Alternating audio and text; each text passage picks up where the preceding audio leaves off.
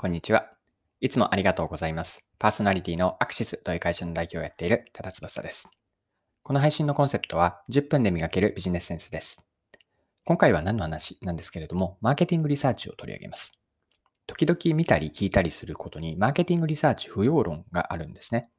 で、この不要論を自分はどう持っていくかと。でこれは、えーと、結論になるんですけれども、私は不要論は違うと思っていて、まあ、その理由も掘り下げて共有できればと思っています。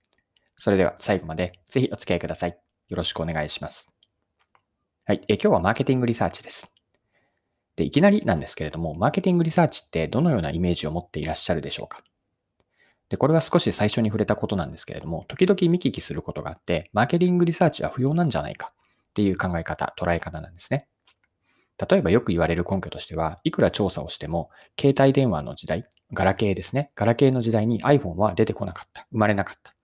まあ、もっともっとさらに古い話だと、馬車しか知らない人々に欲しいものを尋ねても、自動車という言葉は、答え答えは得られなかったであろう。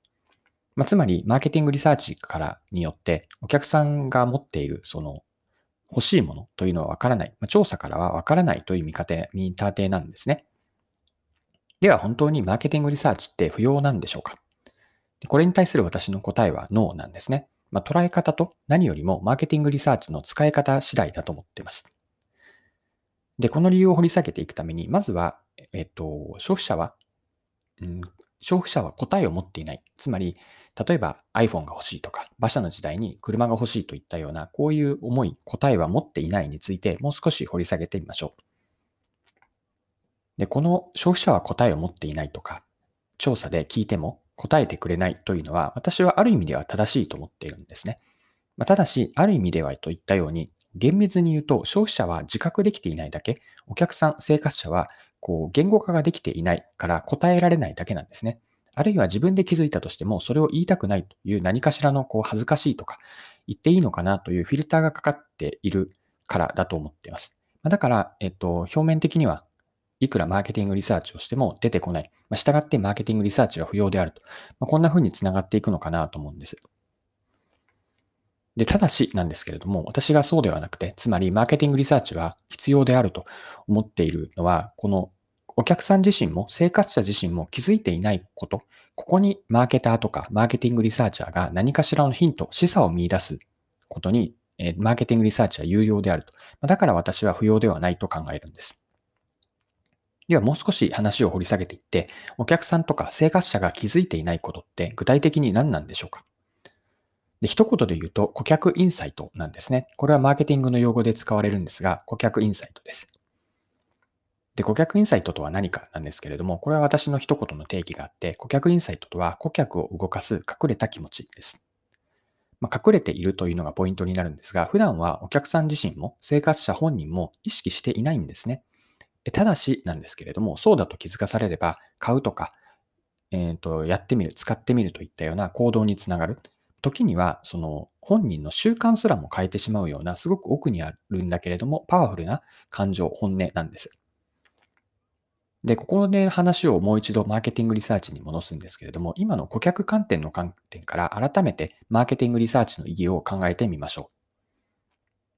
はい。ここまでの展開をもう一度整理しておくと、最初に問題提起というか、私が違うとは思っているんですが、マーケティングリサーチって不要なんじゃないかという話を取り上げました。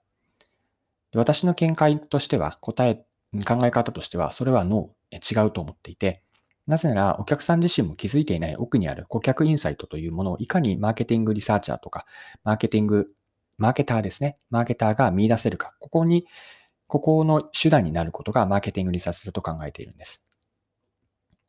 で、顧客インサイトって普段は隠れているんですよね。まあ、だからこそ、パッと、例えばアンケートで聞いてみる。顧客インタビューも通り一辺倒で聞いたとしても、なかなかその場ではすぐに相手は答えに、